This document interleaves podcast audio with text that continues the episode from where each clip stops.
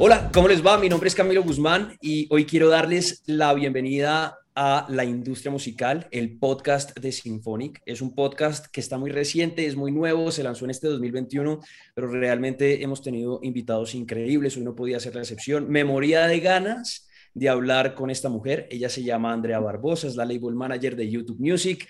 Veníamos haciéndole la cacería hace muchísimo tiempo y obviamente pues su agenda es apretada, tiene una cantidad de compromisos, pero por fin la tenemos aquí para hablar de una de las plataformas más importantes en la industria de la música, una de las plataformas que arrancó siendo un hub de videos, pero que hoy en día también le ha, abierto, le ha abierto las puertas a todo lo que tiene que ver con los fonogramas. Así que músicos y actores de la industria de la música, hoy quiero darle la bienvenida a Andrea Barbosa desde México DF. Bienvenida, Andrea. Muchas gracias, Camilo. Sí, es un, gusto estar aquí y sí, o sea, siempre estamos con, las agendas llenas, pero eh, siempre es un gusto platicar con gente de la industria y estar como spreading the word, ¿no? De YouTube, de las cosas que podamos así, trabajar en conjunto. Obviamente también esta es una manera de hacer networking, ¿no? Y realmente ahí estamos a la orden para quien nos esté escuchando y, este, y ojalá pueda ser de ayuda para diferentes cosas y traerles información de, de YouTube Music. Tremendo, yo soy fan, es una plataforma que a mí me gusta mucho desde su estética, pero antes de arrancar con YouTube Music, quiero conocer un poco a Andrea Barbosa, la persona con la que estoy hablando, la label manager de YouTube Music. ¿Cuándo llegaste tú a la música? ¿En qué momento decidiste que la música iba a ser tu, tu fuente de vida? Wow, bueno, eh, es que es interesante. Nunca me preguntan de mí, entonces gracias por eso. Este, pues mira, yo pues me gradué Em, en comunicación, comunicación, no soy periodista. Estudié en la Universidad Casper Libero en Sao Paulo.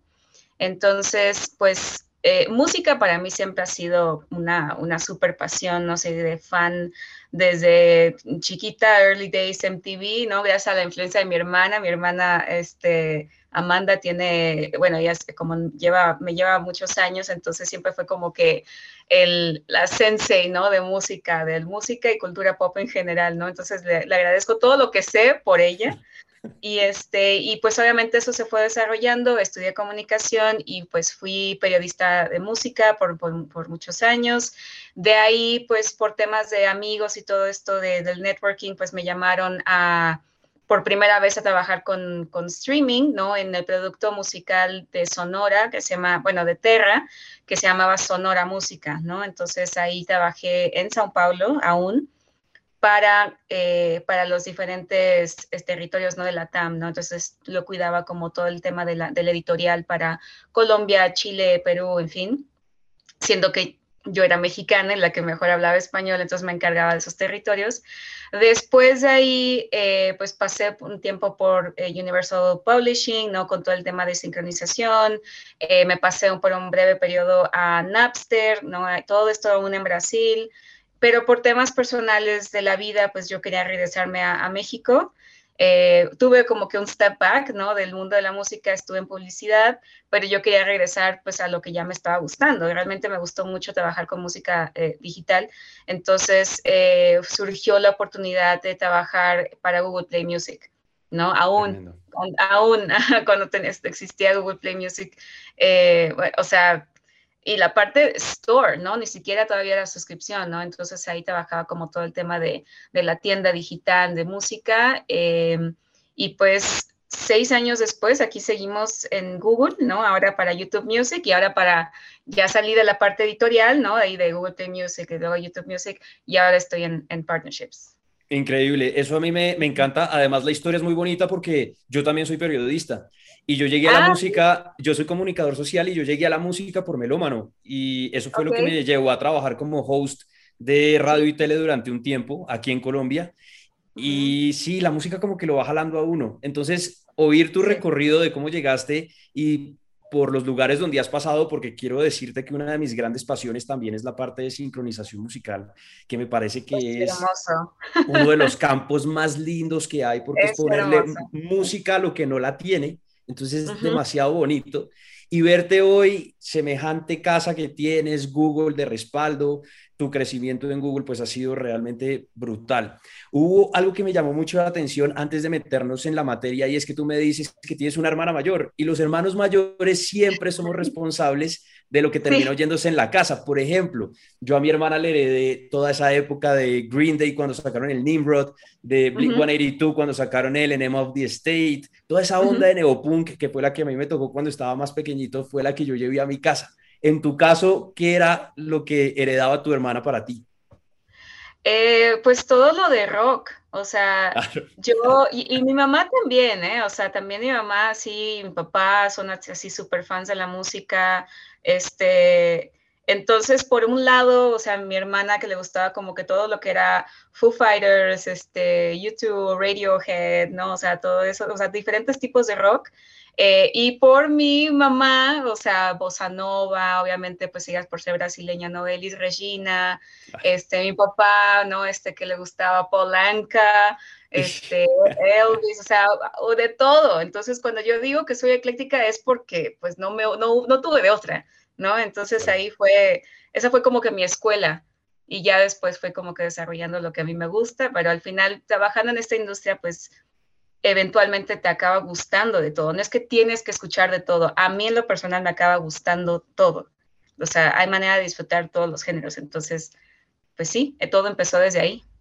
Qué belleza, qué belleza. A mí me pasa igual. Mira, yo trabajé en algún tiempo de mi vida en una emisora de reggaetón y tal vez el reggaetón ha sido el género con el que yo más me he alejado porque mi corazón es muy rockero.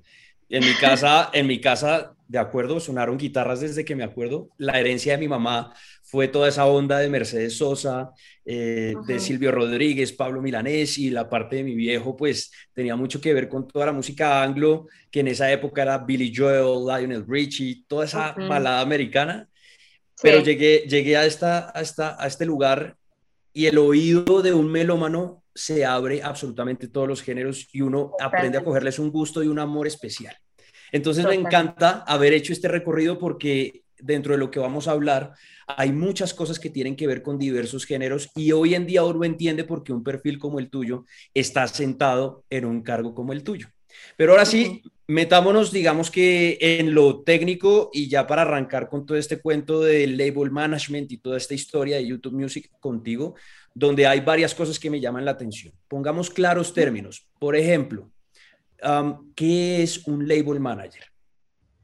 Un label manager, que es mi puesto hoy en día, es el que se encarga de tener toda la comunicación con los labels, o sea, majors, agregadoras y disqueras independientes, eh, para hacer como que el primer contacto de cualquier necesidad que tengan para YouTube y YouTube Music, ¿no? Y claro que acabamos haciendo un poco de todo, de que cualquier cosa que necesitan también de Google, ¿no? Hoy si necesitamos este contacto de gente de ads y lo que sea, pues ahí estamos, ¿no? Al final del universo Google ahí, ahí caemos y, sí, ahí estamos para, para, apoyarlos en eso, pero es justamente esa eh, eh, responsabilidad, ¿no? De ser como el contacto primario para cualquier necesidad de música dentro de YouTube. Ahí entra un concepto que por más obvio que suene, no es tan obvio para mucha gente y es que es un DSP, que es una plataforma digital. Bueno, pues plataforma digital que es la que donde tenemos pues la música como pues, YouTube, o sea, como, bueno, YouTube Music tal cual es una DSP. ¿No? Eh, YouTube Music tal cual, o sea, y hay mucha, hay mucha confusión a veces, ¿no? De temas de YouTube y YouTube Music, ¿no? Este, la gente como que no entiende aún este, la diferencia, se trata de una aplicación distinta, ¿no? Es una plataforma de streaming donde ahí tenemos, es la misma experiencia, ¿no? De diferentes plataformas, ¿no? Como un Spotify, Apple Music, Deezer, ¿no? Lo que sea. Pero aquí la diferencia es que, bueno, mientras tenemos también lo mejor de dos mundos, todo el catálogo de YouTube lo vas a encontrar de manera, de manera eh, visual y de, y de audio, la vas a encontrar en YouTube Music. Y claro que también este, hay una mezcla de, mano humana y también este algoritmo, algoritmo para este, servirte como la mejor música para ti, ya sea de tus gustos o música que de tal cual no te puedes perder. Porque antes Google Play Music Store y Google Play Music, no la parte de suscripción, estaba idealizada hacia tus gustos, ¿no? O sea, que realmente fuera como que la música que tú estás acostumbrado a escuchar, de acuerdo a tus gustos, de acuerdo con los horarios, ¿no? Y todo lo, de, todo lo que estamos aprendiendo de ti, ¿no? De tu perfil con el Machine Learning. Pero hoy en día sabemos que también es súper importante eh, para el usuario estar pendiente de los charts, ¿no? Entonces también, ajá, estamos ahí uniendo eh, los dos universos, ¿no? De que música que te gusta, música para ti, pero ojo, no, para salirte de tu burbuja, aquí te va esto. ¿no? yo, alcancé, yo, yo, yo alcancé a ser usuario de Google Play Music alcancé a ah, tenerlo, incluso la aplicación, y me tocó la transformación que de eso quiero hablar contigo más adelante, justamente si hay alguien que en algún momento la, tuvo la experiencia de usuario y dice, pero ¿cómo así? Son cosas diferentes, YouTube Music es una cosa y Google Play es otra, para que vayan como teniendo eso muy claro y puedan organizarse, sobre todo los artistas que muchas veces en el campo de la distribución dicen, bueno, ¿y para dónde mando mi música. Esto les va a funcionar un montón. Por ahora estamos armando el diccionario para que cuando entremos en materia, la gente que nos está oyendo entienda bastante bien los términos que estamos utilizando. Hay dos que nos faltan que a mí me fascinan y uno es editor de música. ¿Qué hace el editor? el editor de música pues se encarga de ahora sí que es la, es la, es la chamba más pesada, porque es realmente escuchar toda la música, todo lo que nos mandan nuestros partners, ¿no? Y, ahí entonces aplicarla a las playlists correspondientes o encontrarle un lugar eh, de destaque, encontrarles como un espacio para que nada se quede fuera, exista eh, esta música, este room for all, ¿no? Que nos gusta decir. Em, para todos los géneros, para todo tipo de artista, pero eso es lo que el editor de música hace, ¿no? Es básicamente eh, tanto crear como editar, este, actualizar las playlists existentes y en, bueno, como sabemos que nos encontramos ahorita en un momento donde los géneros se van recreando y transformando y reinventando, pues claro, en el momento que sea ideal, ¿no? De crear una nueva playlist de un nuevo género, una nueva fusión de géneros, pues también estar pendiente para que no falte nada y exista música para todos los oídos, ahora sí. Yo puedo decir que desde mi experiencia como editor recibo diariamente una gran cantidad de correos. Y ese ejercicio de sentarse uno a oír música de varios géneros es, es bien interesante porque se terminan encontrando con, con esas joyitas que ya más adelante, ya más adelante lo vamos a hablar en concreto, pero para que el artista que nos está oyendo diga, es que yo debo tener 10 millones de seguidores para que me escuchen falso. Muchas veces uno se encuentra con artistas que tienen 200 views y son una belleza.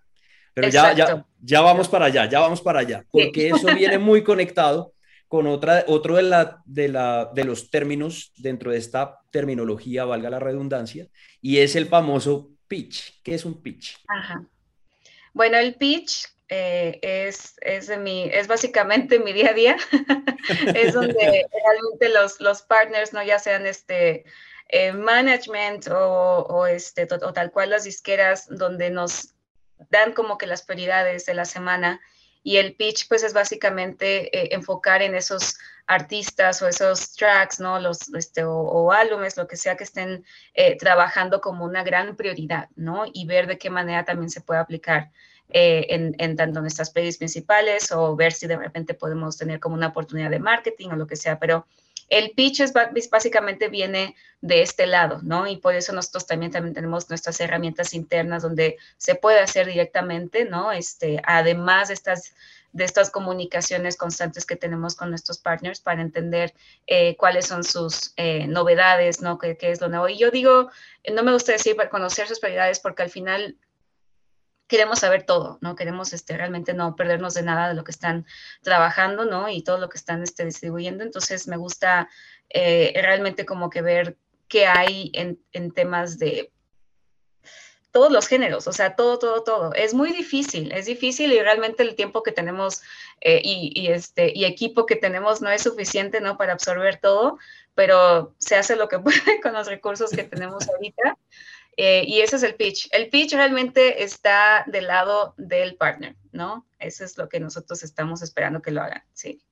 Ya igual nosotros en un ratico nos vamos a meter en materia porque me conozco las preguntas que van llegando y es, bueno, eso es el pitch, pero ¿y cómo se hace? Y hay un afán especial del artista por mandar un pitch cuando el pitch debería ser la consecuencia de un trabajo previo, pero ya vamos para allá.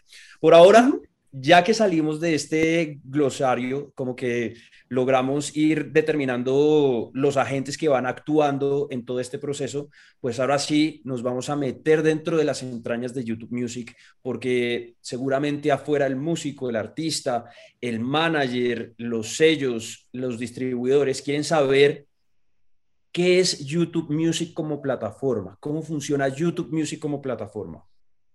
Ok. Eh, bueno, sí, como lo estaba comentando anteriormente, YouTube Music pues viene justamente a, como, ser parte, ¿no? De, la, de las plataformas este, musicales, o sea, bien, llega la competencia, ¿no? De las DSPs, eh, ya tiene dos años, tres casi, eh, bueno, para mí es más porque estaba como en el desarrollo, ¿no? La plataforma, yo siento que ya la conozco desde hace años. Este, pero justamente viene como esta plataforma eh, donde está juntando ¿no? todo, todo, todo, lo que tenemos disponible en YouTube, además ¿no? de, de todas las playlists que encuentras de diferentes géneros, de, de, de, moods, ¿no? Y también estamos trabajando el tema del machine learning, o sea, viene como este, la misma tecnología que encontrábamos en Google Play Music, lo estamos aplicando a YouTube eh, Music, pero con todo el contenido también audiovisual, o sea, todo lo que es de video, todo el catálogo de video. Pregunta, ya que nombras Google Play Music, si yo soy un artista que tenía mi catálogo puesto en Google Play, ¿cómo funcionó esa transferencia de catálogo hacia YouTube Music? Y si aún se mantiene vivo Google Play o definitivamente ya Google Play deja de funcionar y solamente están mandando la música para allá. Sí, ya, ya tiene un, ratito que se hizo el, el, sunset, ¿no? De que nosotros llamamos internamente de, de, Google Play Music y claro que se hizo como todo, todos los deals no correspondientes para que se hiciera esa transferencia de, del catálogo, bueno, todo lo que nos entregaban por medio de Google Play Music hacia YouTube Music. Y para el usuario existían estas notificaciones este, de manera constante de avisar, ¿no? O sea, ya vamos a cerrar Google Music, pero te invitamos a que ya vayas moviendo todo para acá, o tal cual, te invitamos a hacer un clic para que todas tus playlists, todo tu contenido que tú mismo este, hiciste como personalizado, ¿no? Hacia tu, hacia tu perfil, lo pudieras entonces transferir a YouTube Music. Entonces, eso fue lo que pasaba. O sea, la verdad no hubo, no hubo ningún tipo de dificultad. O sea, fue como que súper smooth, ¿no? Esa transición de Google Play Music hacia YouTube Music y todo fue muy, así muy... Eh, no, tuvimos como ningún tipo de, ajá, sí, no tuvimos ningún tipo de issue en ese sentido y ya todo lo demás pues fue, fue, fue comunicación, ¿no? Hacia los partners, hacia los artistas, en fin. Eso es para que sepan que ustedes como usuarios, hoy en día la plataforma en la que se mueven es YouTube Music y como artistas la plataforma cuando firman sus deals van directamente a YouTube Music para que no van a tener ningún tipo de confusión. Ahora, yo como artista cuando firmo un deal con ustedes, ahí entra en un proceso con un client manager o sencillamente mi, mi canción entra como en un schedule, como en un horario o cómo funciona esa dinámica en el momento que yo entro a, trabajar con YouTube Music como artista? Bueno, ahí depende de, de, qué manera estás distribuyendo tu música, ¿no? Si estás haciéndolo con una agregadora, ¿no? Este, en fin, eso pues es la verdad lo más fácil para nosotros obtener como todo súper bien. Eh, y también una de las cosas que nos preguntan mucho, ¿no? O sea, ¿por qué se genera lo del topic channel, ¿no? Y todo eso es cuando se lanza la canción, este, de ni siquiera como en un canal oficial, pero ya existen, este, como que todo el tema de search, ¿no? Y la gente está buscando la canción, entonces el eh, el algoritmo de YouTube lo identifica y entonces crea este topic channel para que entonces sea mucho más fácil de reunir toda, de, toda la música y todo el contenido de un mismo artista, ¿no? Y eso automáticamente lo identifica YouTube Music y también lo va a absorber, ¿no? Para, o sea, esa es la manera más, ajá, directa, ¿no? De, de obtener como la, la música del artista. Pero claro que de la manera más ideal sería que fuera por medio de una network, ¿no? Por medio de, una distribuidora que nos pueda enviar todo.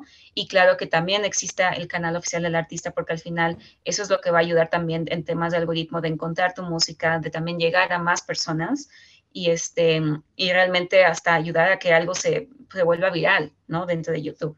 Pues de hecho, ya que estás hablando de viralidad, No, no, y, a mí me parece brutal. De hecho, con Symphonic es parte de, la tarea que nosotros hacemos y es justamente cuando nos llegan los artistas y tenemos la posibilidad de distribuir, pues justamente digamos, desde nuestra función como agregadora, lo que hacemos es la comunicación justamente con las plataformas. En este caso, pues YouTube Music, y hemos tenido una relación realmente bonita donde, donde el artista se siente muy cómodo. Y eso es lo lindo, ¿no? Que más allá del negocio de la música como negocio, que es donde tú y yo estamos hoy en día sentados, pues también es poder consentir un poco los sueños de los músicos. Y es decirles, mire, aquí en esta casa se les va a tratar bien porque entendemos que es su trabajo, es su sueño igual que el nuestro y lo vamos a poner todo en disposición. Entonces, eso me parece muy chévere y creo que es una de las grandes, grandes virtudes que tiene YouTube Music como plataforma. Ahora, ya que hablas de viralidad, yo quisiera saber si de golpe, si no, no importa, pero si de golpe tienes en este momento en la cabeza algún referente de éxito que funcionara como caso de estudio reciente dentro de la plataforma en temas de, ser algo viral. Sí. Es que, mira, justo este, mientras estabas platicando, me imaginé que fueras a eso y me acordé, me acordé de mis amigos de, Daniel Me Estás Matando, eh, que es este dueto, ¿no? De, bolero glam mexicanos. Y ellos, em, estuve trabajando con ellos el año pasado, hicieron parte, parte del Foundry Fund, ¿no? Este, entonces, ahí trabajé muy, muy este, de manera muy cercana. Y ellos querían saber, ¿no? O sea, si para estar en trending la gente tenía que aplicar a algo o pagar algo. Y yo así de, no, por Dios, no tienen que pagar nada. O sea, son acciones orgánicas que ocurren este, que la verdad no hay una fórmula perfecta, ¿no? Para estar en un trending, pero es una combinación de factores, ¿no? Entonces, por eso es tan importante todo el tema de la metadata, de hacer, pues, claro que así un, gran, un gran trabajo de, marketing, lo digo, lo digo en comillas porque es más como que spread the word, ¿no? O sea, de que viene este lanzamiento y pedir que la gente comparta, pedir a los fans, ¿no? Que estén dando like, que estén comentando y que se haga como un en vivo previo, ¿no? Dentro del canal de YouTube. Todas estas acciones como para que realmente esté el canal activo, las, todas las acciones súper... Eh, como lineales, ¿no? Para el éxito de un lanzamiento. Y entonces ellos como que muy, de manera muy, mm, bueno, ok, podemos hacer todo eso y, y, esperar lo mejor. Y acabaron estando en trending. O sea, sí entraron, ajá. Entonces ellos pensaban que era imposible, que era imposible, pero una vez que siguieron como que todas estas recomendaciones, sí se pudo, ¿no? Al final y, este y les fue bastante bien, además además que la canción y el video eran este, preciosos, ¿no? Este y entonces ahí sí logramos como hacerlo. Y, y, para mí fue como un, un, momento muy bonito porque sí fue como que recomendaciones directas a un artista que al final dieron ese resultado este, tan, tan padre, ¿no? Y es que ahí es, es, es, gratificante para las dos partes. Por un lado, para el artista y por otro lado, para nosotros, quienes estamos recibiendo constantemente música que uno dice, encontré una belleza, eso es como, sí, es, es, es, encontrar un diamantico dentro de muchas piedras, eso es muy bonito. Claro, claro, sí, no, estuvo muy bonito y, este, y sí, por eso me gusta mucho también estar trabajando directamente con los artistas, ¿no? Porque al final son, eh, siempre que hay ese interés y ese... Em, pues como curiosidad, ¿no? De conocer más la plataforma, de qué manera pueden como eh, aprovecharla más o descubrirla mejor, en fin. Y, y cuando te escuchan, pues es súper gratificante, ¿no? O sea, que están ahí haciendo, y haciendo las acciones y cuando les estás presenciando, ¿no? Cada paso del, del, proceso, ¿no? Entonces es, es, muy, es muy bonito de ver, la verdad. Completamente de acuerdo, es muy bonito. Y sobre todo que es que el éxito hace parte de un proceso juicioso por parte del artista. Esto no es que saque una canción, bueno, claro que hay casos en los que escriben una canción y de golpe la canción, boom, va para arriba.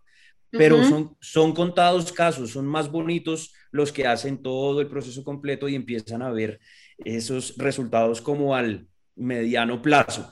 Pero bueno, ya que entendimos cómo funciona YouTube Music, ya entendimos la función con Google Play, ya sabemos cómo funciona el tema de la entrada de las canciones, cómo manejan a los artistas.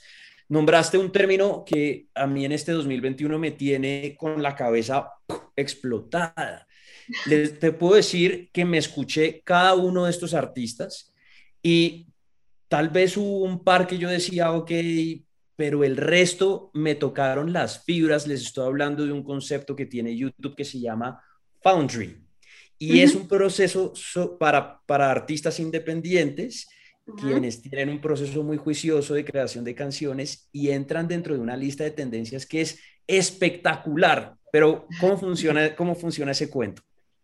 Eh, bueno, Foundry es un programa que ya tiene algunos años este, de manera global en la empresa y es justamente lo, que dices, ¿no? Es un programa para apoyar a estos artistas independientes que están así a nada de romperla, pero a lo mejor necesitan algún tipo de incentivo, de apoyo, ¿no? De este lado, en todo lo que te estaba comentando, ¿no? Trabajar a la mano de las mejores herramientas que podemos hacer en temas de, de trabajar su canal de YouTube y entonces poder Em, hasta crearles como un business plan, ¿no? De que queremos aumentar este número de suscriptores, queremos aumentar eh, los views, entonces es, es, es, como que adoptarlos, ¿no? Y tener como que, por eso le decimos Foundry Class, ¿no? Porque al final son como alumnos que están aprendiendo más de manera cercana directamente este, con nosotros, partner managers, y, y así desarrollar juntos, ¿no? Y queremos hacer parte de ese crecimiento y hemos tenido eh, de manera global alumnos este, pues estelares, ¿no? Este, para, ¿por qué no decirlo así? Eh, que nuestros nombres cuentan desde una Dualipa, Rosalía, eh, Natanael Cano, ¿no? También todos ellos fueron parte de este programa.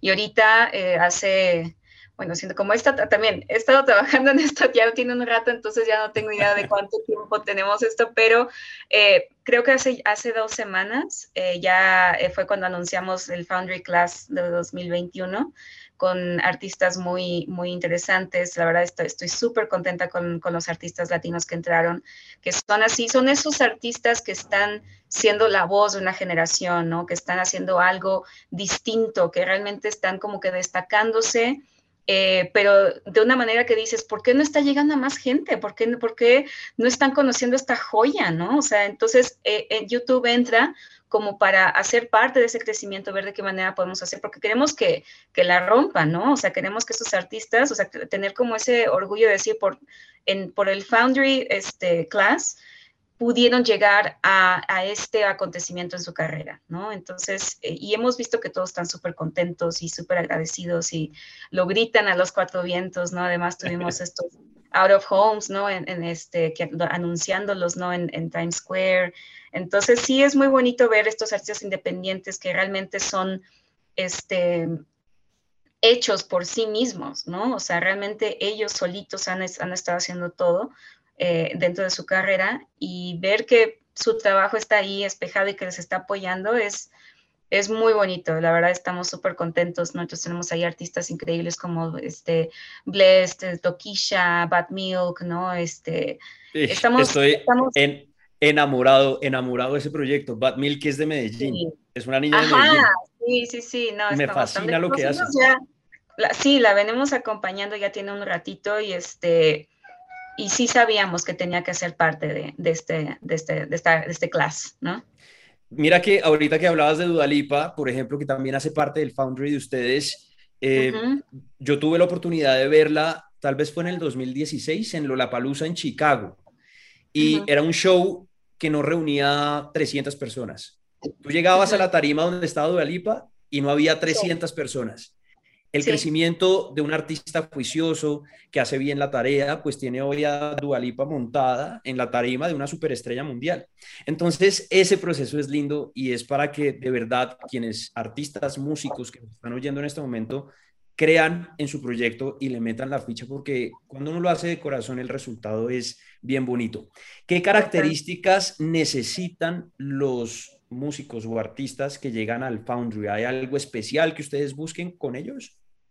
Eh, no, la verdad es, es, más un trabajo de, de, hasta investigación interna, ¿no? De estar como echando el ojo de cuáles son los artistas que están haciendo algo diferente y lo que realmente están como que conectando con los fans, ¿no? Que los fans están realmente eh, ahí por, por, como lo dices, por su trabajo, por el corazón que le ponen, ¿no? Por la creatividad entonces sí es como buscar estos artistas que, que están soltándolo todo, o sea, de, de, de, de, corazón y realmente siendo como que esa, esa voz nueva.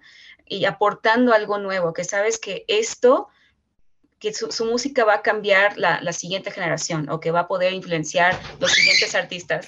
sí, los vi, los vi. No te preocupes, acá somos amantes de los animales también, y sí vi al par de gatos.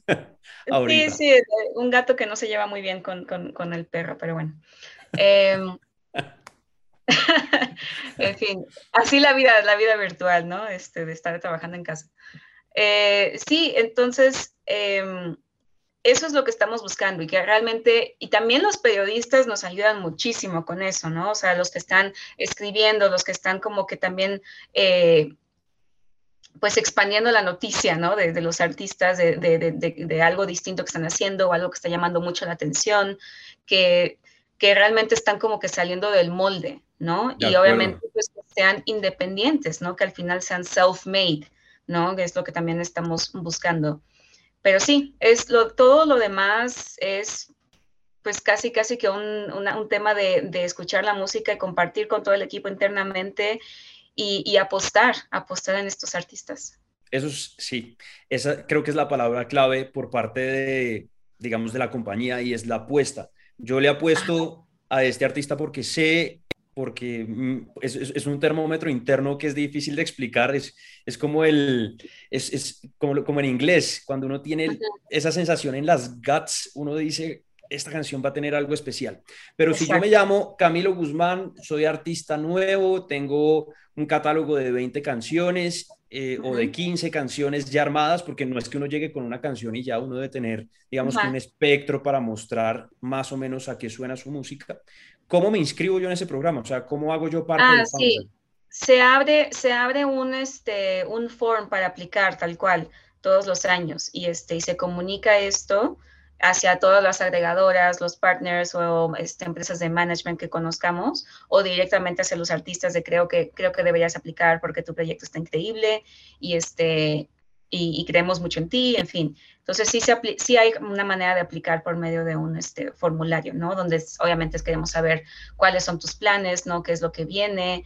Em, conocer también si, si has estado como em, trabajando con diferentes artistas o cómo estás trabajando con, con tu, tu, management. O sea, queremos saber todo del artista, ¿no? Tanto la manera en que está trabajando, con quién está trabajando, eh, eh, qué planes tiene, ¿no? Y, cómo, y cómo está su visión, o sea, cuál es como su, su deseo, ¿no? Al final de, de, este, como en su carrera, qué es lo que está buscando como artista, ¿no? O sea, como, como una meta. Entonces también es, hace parte, ¿no? De, de, la inscripción, digamos. Es clave. Esto que está diciendo Andrea es clave. Párenle muchas bolas a su equipo de trabajo. A medida que va creciendo el artista, va necesitando incluir, es como un equipo de fútbol va necesitando incluir figuras para que el rendimiento sea mejor. Entre esas figuras no solamente está el manager, sino también está el abogado, está la, la, publisher o la editora, está la distribuidora.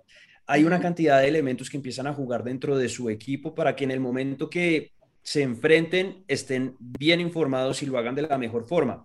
Ahora, para llegar acá hay algo, y yo creo que tú vas a coincidir conmigo, hay muchos músicos que llegan con mucho susto de mi torta, me toca repartirla en muchos porcentajes, pero al final esos porcentajes se ven beneficiados en el sentido que tiene administradores de cada elemento de su, de su proyecto, básicamente. Claro. Sí, no, y sí lo vemos, o sea, lo vemos como muy constante porque o sea, puedo pensar como en un par de artistas, ¿no? Que, que sí, o sea, realmente la creatividad y todo lo que están haciendo, pues es de su lado, pero eh, mi, mi, colega, ¿no? De Artist Relations, AJ, dice algo que yo, este, que yo, yo creo fielmente, ¿no? Que es este, content is king, but marketing is queen. Entonces, esa parte a lo mejor es algo que el artista está algo alienado, que realmente no sabe cómo mucho hacerlo, porque al final es artista, él está como que con el mindset en únicamente su proyecto, su composición, pero el equipo detrás es lo que lo empuja para que llegue a las DSPs, para que lleguen a los periodistas, para que llegue a, relaciones públicas. Entonces, sí es súper importante, o sea, pensar que esos porcentajes pues están ahí por algo, ¿no? O sea, realmente te están apoyando tu proyecto. Claro que todo de una manera súper justa de que se vea reflejado ese trabajo, ¿no? De acuerdo. Entonces, eh, sí, pues realmente nosotros por eso trabajamos con todo tipo de eh, siempre que hacemos como estos, estas presentaciones de YouTube, ¿no? De las mejores herramientas y mejores prácticas y, demás, eh, buscamos que sea un lenguaje que se aplique a las diferentes personas dentro de la industria, de hablar con el artista, de hablar con la disquera, hablar con el manager, hablar con eh, el media company, ¿no? O sea, para, porque al final sabemos que todos aportan algo para el proyecto musical. Entonces... Absoluto. Bueno, ahí ya te, acabas de meter en un campo bonito y es que cuando el artista ya tiene todas estas condiciones, fíjense todo el recorrido que hemos hecho. Arrancamos desde lo más básico de desglosar que era una plataforma digital, en este caso YouTube Music, hasta lo que el artista necesita como proyecto para que esto pueda empezar a funcionar. Ahora, hay un término que al músico le encanta y es el New Music Friday porque todos los viernes a nivel global, pues hay lanzamientos, tenemos música nueva, es el momento de brillar y de ver a su bebé crecer, porque todos los artistas en sus canciones ven como un hijito, lo han estado trabajando durante muchísimo tiempo y cuando llega el viernes es el día especial. Entonces, ¿cómo funciona este tema de New Music Friday dentro de la plataforma? Bueno, eh, como sabrás, pues básicamente casi todo, y digo casi, ¿no? Porque muchos también deciden este, lanzar en otros días alternativos, ¿no? Eh, pero los viernes, pues son los viernes de lanzamientos, ¿no? Por eso nuestro equipo de, de programming siempre está tan ocupado de así miércoles y jueves ni los toques, ¿no? Porque ya andan ahí trabajando. Eh, pero sí, es básicamente para YouTube Music, en, lo particular, lo que me encanta es ver quién vamos a ver en los covers de nuestras playlists principales, ¿no? Y quiénes van a estar este, dentro de las playlists, ¿no? Este, destacados, en fin. Entonces, em, y claro, ver también quién acabó estando en estos out of homes, ¿no? En Times Square, en, en Los Ángeles, ¿no? Ahí cerca del Staples Center. Entonces, para nosotros, este, los partner managers, es el momento de gloria, ¿no? De que todo lo que pudimos este, estar en contacto con, los, con, los, eh, con las disqueras, ¿no? Con los, con los labels y mostrarles, ¿no? De que aquí está tu artista, ¿no? Aquí está el destaque. Eh, y, y, claro, esperar del otro lado, ¿no? Los posteos, ¿no? De ahí de YouTube Music, ¿no? De las playlists y están siempre agradeciendo, ¿no? A los equipos. Así es como funciona con, de este lado, ¿no? O sea, como ver este, qué, fue lo que qué fue lo que salió y obviamente es el día como que se, ve reflejado cualquier cambio y cualquier este, update dentro de nuestras playlists y dentro de, YouTube Music en general, ¿no? Porque también puede ocurrir un destaque tanto en, el home, ¿no? De YouTube Music o home de YouTube en general. Así. Y aquí entramos, y aquí entramos en un campito duro y era tal vez uno de los que más ganas tenía de discutir contigo y es que justamente para hacer esto sí se necesita el pitch. Y el pitch, pues ya como lo vimos al principio, pues es un acercamiento con la plataforma, pues para que su música pueda ser tenida en cuenta. Pero acá yo entro en discordia y es como un punto de, de discusión justamente, porque cada vez que yo me encuentro con un artista, el artista sí busca de una manera afanada tener un buen pitch. Eh, yo ahorita, por ejemplo, estoy trabajando como IR en unos in-house labels que tenemos en Symphonic y cada vez que voy a firmar un acuerdo, uno de los afanes más importantes que tiene el músico es quiero tener un buen pitch para llegar bien a la distribución, para que mi canción llegue. Y ahí es donde uno le dice al músico, ojo, porque es que su pitch tiene que ser producto de un trabajo que usted venga haciendo, porque en el momento que nosotros mandamos su canción, cada uno de ustedes que está en cada una de las plataformas hace exactamente el mismo ejercicio. Y no es que al editor o al label manager le guste su canción, sino que vea un futuro en su proyecto.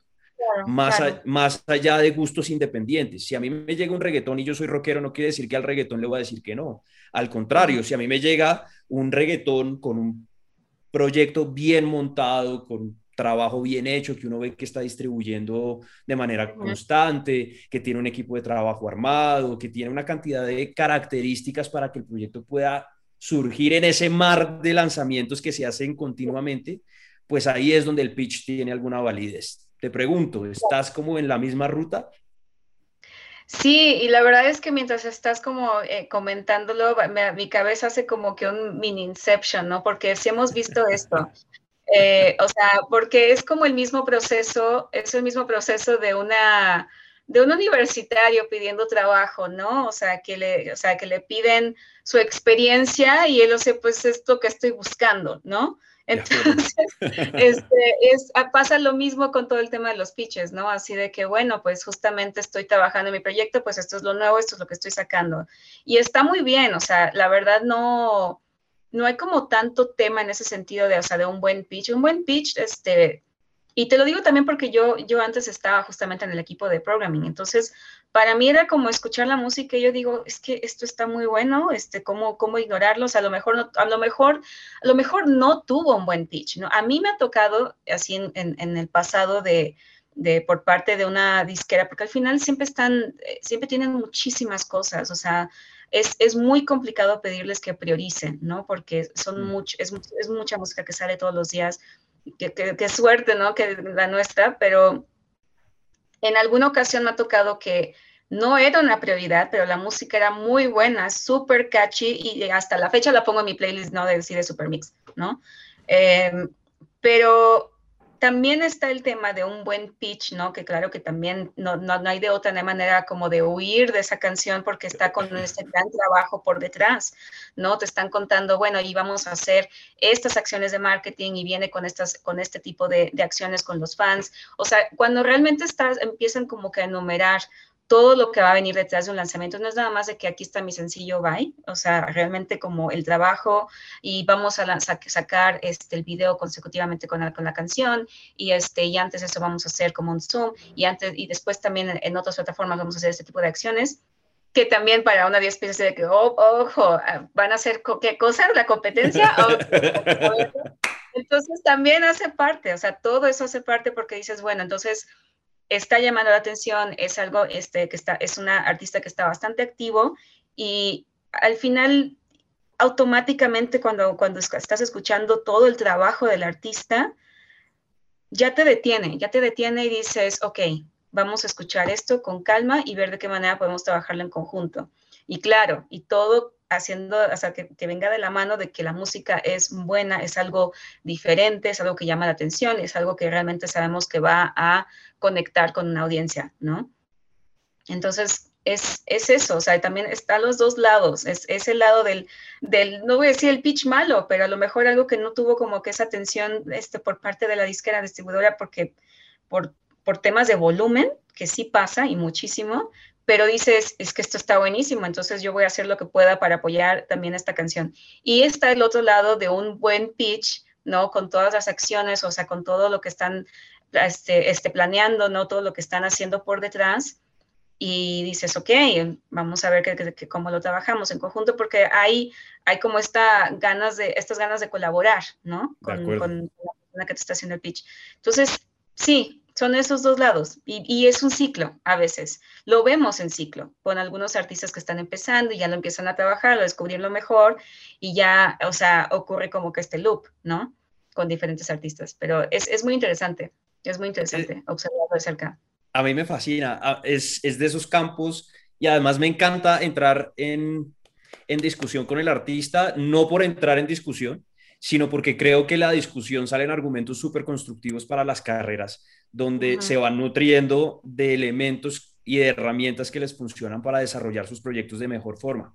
Hay un elemento clave y este sí es súper estándar, pero chévere preguntarte igual eh, porque estoy completamente de acuerdo con lo que acabas de decir. Siento que sí es cíclico ese movimiento, pero también hay que tener en cuenta que hay como en el fútbol, mi paralelo siempre es el fútbol, hay, hay, hay reglas de juego. Cuando usted entra en la cancha hay ciertas reglas. Por ejemplo, el pitch tiene unos tiempos. ¿Cómo funciona ese tema de los tiempos con YouTube Music? Eh, es complicado, es complicado. Cuanto, cuanto, más tiempo tengamos, eh, eh, más posibilidades tenemos de apoyarlo de diferentes formas y en diferentes em, estrategias, ¿no? De tanto, tanto YouTube Music como YouTube en general. O sea, hay como diferentes em, maneras, ¿no? De poder apoyar a un artista, apoyar un lanzamiento con las diferentes herramientas que tenemos a nuestro alcance. Pero claro que cuanto más tiempo tengamos, o sea, es hay más, hay más posibilidades. Y, lo que, y cuando yo digo, o sea, más, eh, son estos tiempos, ¿no? Este, dentro de YouTube, o sea, hay, Hay cosas que podemos hacer si, si nos lo mandan con una semana. Hay cosas que podemos, hay más cosas que podemos hacer con dos semanas.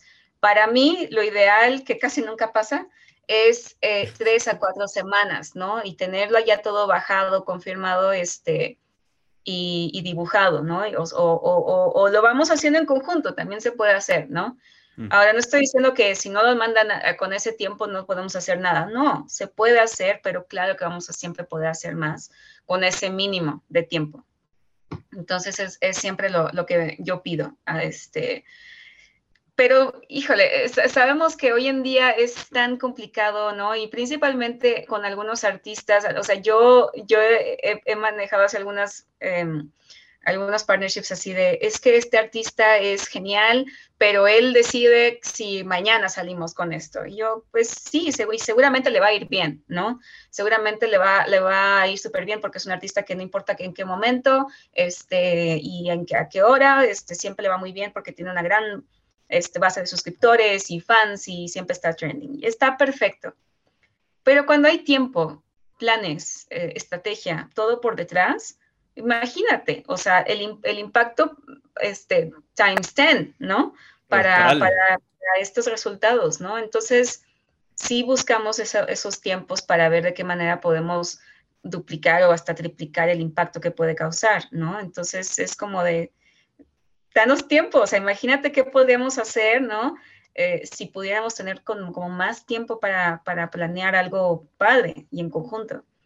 Em, no siempre pasa, pero cuando pasa ah, hemos tenido resultados muy, muy favorables. Sobre todo cuando es un artista grande, es que esto también es un llamadito a los managers de decir, trabajemos juntos, porque si ustedes nos dejan hacer nuestra parte, seguramente el resultado sí es grande, pero puede ser mucho más grande.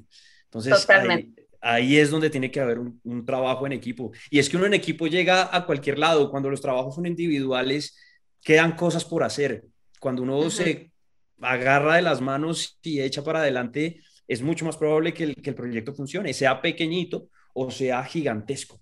En eso estamos completamente de acuerdo. Y de hecho, nos vamos metiendo en un campo que al artista o al músico también le interesa muchísimo y es el playlisting.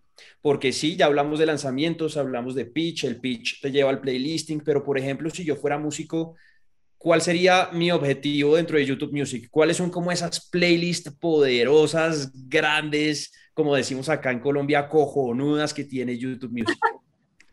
Ay, es muy complicado y polémico. No puedo responder porque también voy a herir sentimientos, ¿no? De, de, los editores, sí, señora. Exacto, sí.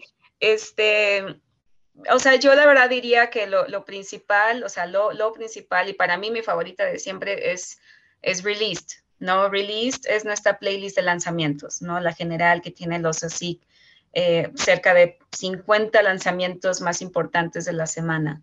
Mm. Y a mí me encanta esa playlist porque realmente es un mix eh, eh, así perfecto de, de, todos los géneros, tamaños de artistas, eh, o sea, desde el más mainstream hasta el más así independiente que está como que empezando a arrancar, y, pero que está haciendo mucho ruido. Em, esa para mí es la más, la más interesante, ¿no? Y también tengo mis favoritas, pero es, ay, es, es, complicado, es complicado, pero, o sea, puedo hablar como de las más, o sea, las últimas que se han lanzado que también me gustan mucho, em, que son las de, bueno, la de Regional Mexicano en México, que se llama em, ARRE, eh, también la de Se Habla Pop, ¿no? Obviamente todas las novedades de pop. Em, el aparato, ¿no? Que viene todo lo de rock y alternativo, esa también es una de mis favoritas. Mi favorita. Sí, sí, esa es, esa es buenísima. Y claro que eh, últimamente así por, así por estar en casa uno, ¿no? Que necesita algo como para, como, como para bailar mientras está haciendo el aseo, la de pura sabrosura, que viene todo lo de salsa tropical, esa es buenísima. Eh, pero sí, es, esas serían como que las, las, mis favoritas. No voy a responder tu pregunta, acabo de responder. sí. es que eso es como cuando uno le preguntan en público que uno de qué equipo es hincha y, ay, uno tiende a herir susceptibilidades. Exacto, a mí me, cuando me preguntan, ¿y cuando juega Brasil y México, a quién le vas? Y yo, no, no, es imposible. Sí, está bien, pasemos rápido por ahí como para, para que los editores todos digan bien, bien, bien salida, estuvo bien, bien sacada esa. ya, ya vamos cerrando, ya vamos llegando al final de nuestra conversación, pero no me puedo ir sin tocar un tema fundamental. Y es que para nadie es un secreto que YouTube como plataforma, antes de que existiera YouTube Music, incluso, incluso Google Play, eh, se convierte en el hub más grande de distribución de video. Y es, eh, por lo menos en Latinoamérica, un consumo de unos números inimaginables. Y eso los ha convertido en unos generadores de tendencia muy importante. Pero antes de meternos dentro de la tendencia, sí quisiera generar la relación entre YouTube Music y YouTube en cuanto a la distribución de video. Es decir, si yo soy un artista que quiere estar en YouTube Music, ¿debo hacer obligatoriamente distribución de video o si yo distribuyo video, ¿puedo conectar mi video con YouTube Music o cómo funciona como esa, esos, esos ecosistemas? Todo lo que va para YouTube va para YouTube Music. Okay. Así de simple. Ajá. O sea, no se enrede, fresco. No, así de, así de plano. Está, está, está en YouTube, está en YouTube Music. Eso es clave. Sí. Ajá. Sí. Exacto. Si yo saco mañana una canción y no tiene video, si la mando para YouTube con un lyric video, va a estar en YouTube Music. Va a estar en YouTube Music. Si yo soy artista y tengo mi, mi, perfil funcionando en YouTube y quiero que mi perfil de artista funcione con el de YouTube Music, ¿se puede hacer un, un uh, como se dice en inglés, un merge de cuentas, por ejemplo? Sí, no, claro. O sea, el tema, por eso, por eso siempre pedimos que se cree el canal oficial de artista, ¿no? porque es, lo que vamos, es lo que va a reunir pues obviamente a todos los suscriptores y obviamente es lo que va a crear como ese perfil optimizado dentro de YouTube Music. De una manera u otra vamos a tener tu contenido, o sea, o sea, como categorizado como música, lo vamos a encontrar en YouTube Music. Entonces sí, de eso no te preocupes. Y, este, y siempre invitamos a, tanto artistas, managers, este, disqueras, de que si no es así, que nos digan, ¿no? Porque sí, entonces hay que ver de qué manera necesitamos este, hacer como esa fusión, pero es algo automático. En el momento que está, tal cual como eh, la ingestión en YouTube, está en YouTube Music. Perfecto, ahí para que lo tengan claro. Y ahora sí, metiéndonos dentro de la generación de video, que es tal vez uno de los temas más lindos que tienen ustedes, es que justamente al ser YouTube, ese hub de creación, de constante distribución de video, están muy conectados con la tendencia cultural. Y yo no sé si me estoy metiendo mucho en las entrañas de YouTube, no quiero llegar a un lugar donde no tengo derecho a preguntar, pero no me quiero quedar con la pregunta y es, ¿qué tendencias culturales han visto? Eh, salimos de dos años muy difíciles. Llegó coronavirus y la vida nos cambió a todos tanto que aquí estamos tú y yo en nuestras casas haciendo esta entrevista. Pero eso también ha generado un cambio de consumo y un cambio de generación de contenidos ¿Qué tendencias han visto por ahí que, que estén como levantando la mano y diciendo, estamos cogiendo una fuerza interesante? Eh, hemos visto distintas, ¿no? A lo largo de, estos cambios, ¿no? De, de, este momento que nos encontramos de pandemia y demás. La verdad, hemos visto diferentes cosas. Lo que a mí, una de las cosas que más me llamó la atención es obviamente ver ya no hay como, o sea, no, no hay como que tanto ese rango de diferencias de, edades, o sea, todos están en YouTube, o sea, realmente lo vemos, eh, aunque estén este, en diferentes plataformas, al final todos siempre van a llegar a, consumir el, contenido en YouTube, ¿no? Entonces, mm. lo que es buenísimo, ¿no? Pero, eh, y claro, eh, también vimos mucho, y me voy a salir un poco de mi vertical, pero, o sea, todo lo que fue como temas de, de de también como, o sea, de, ejercicio en casa, ¿no? Todo, todo eso fue como que una súper, súper tendencia. Eh, pero en la parte de, de, música, o sea, todo lo que era como de aprender en casa, ¿no? Fue lo que subió como tendencia. Y ojalá estuviera aquí mi colega eh, Carla Agis, ¿no? De tendencias, ¿no? Que es de, de Latinoamérica, que se encarga de, de, revisar todo esto. Pero en temas de música también vimos mucha tendencia a ver contenidos más extensos, ¿no? Porque empezaron a, a eh, como ya no había conciertos, este, ya no estaban como que saliendo de gira, ¿no? Algunas, algunos este, artistas, ¿no? Y principalmente legacy artists, ¿no? Como nosotros llamamos, em, vimos que estaban subiendo contenido exclusivo, ¿no? Así en, su canal de YouTube, así el concierto completo en, de la gira de tal año y así. Y esos contenidos de más, este, pues largos, ¿no? Así de horas, dos horas, eso estaba también subiendo bastante. ¿no? O sea, eso fue muy interesante de ver, que la gente pues está quedando más tiempo en YouTube y consumiendo, o sea, el audience retention de un video pues está aumentando, ¿no? Estaba como que cambiando esa tendencia para quedarse más tiempo viendo un video. Em, otras cosas que hemos visto, pues obviamente es todo el tema pues de, herramientas, de tipos de herramientas, los en vivos ya era algo que funcionaba, ¿no? Este, desde, desde antes, pero hoy en día de plano podemos decir que ya se volvió como una parte funcional, ¿no? Para la estrategia de un lanzamiento, mientras no haya ese, ese contacto, ese más personal, ¿no? Para este, los eventos o lo que sea, esos momentos en vivo del, desde el canal, los live redirects, ¿no? Que hemos visto que es el en vivo previo a la premier, ya es como algo constante, ya que todos mis partners así de que lo hacen para todos sus artistas y sí crea como un momento muy especial, ¿no? Para, para el lanzamiento. Eso es como otra cosa que, hemos visto. Y de otras cosas, pues obviamente también eh, todo el tema de, de, de, subir diferentes contenidos para una misma canción, también lo hemos visto como una continuidad, ¿no? De que un video no canibaliza el otro, o sea, que la gente está buscando más formas de interactuar con una canción.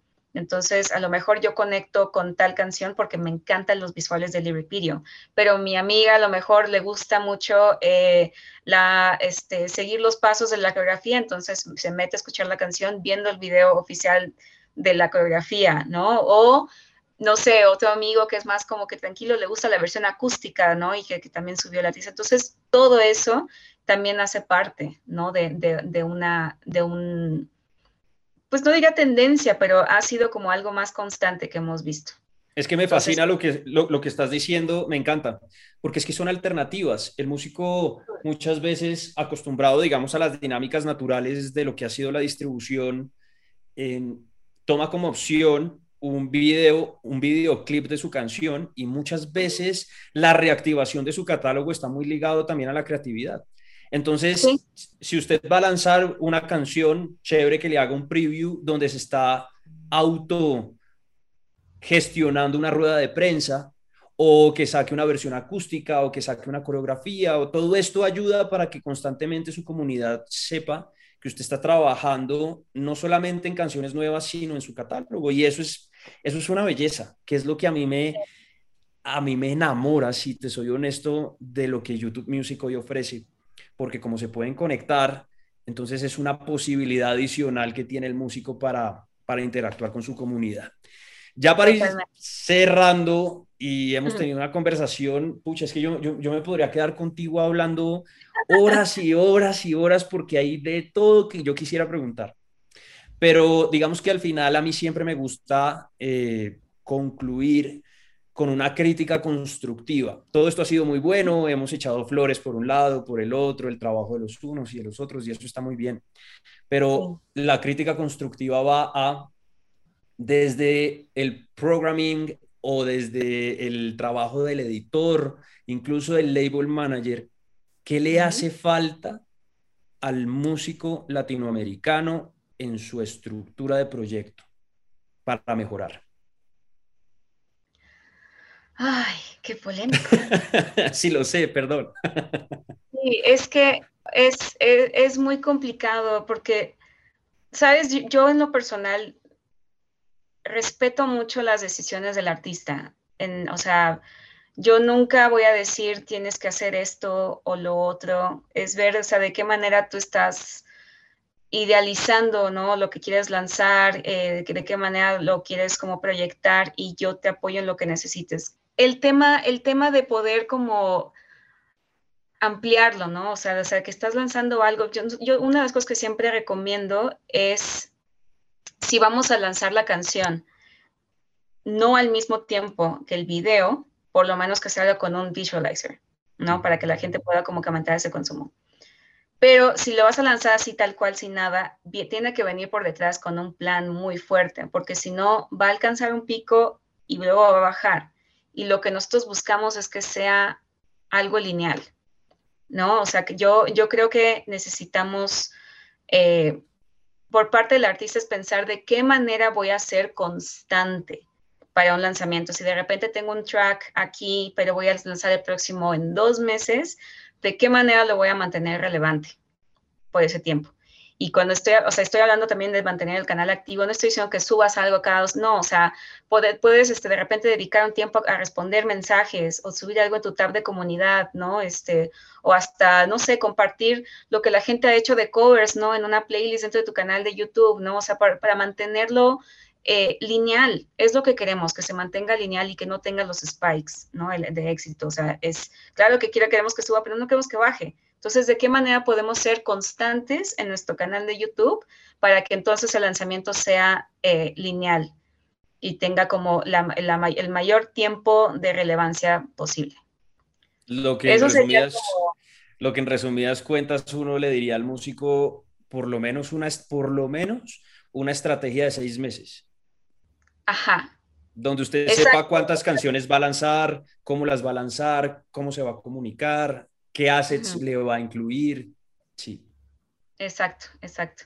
Eso sería como mi, consejo, ¿no? O sea, en general, o sea, algo que, se pueda hacer mejor para, para, esos artistas que a lo mejor no tienen como que un plan y que voy a sacar esto, luego esto, luego esto, luego esto, que sí pasa y está súper bien.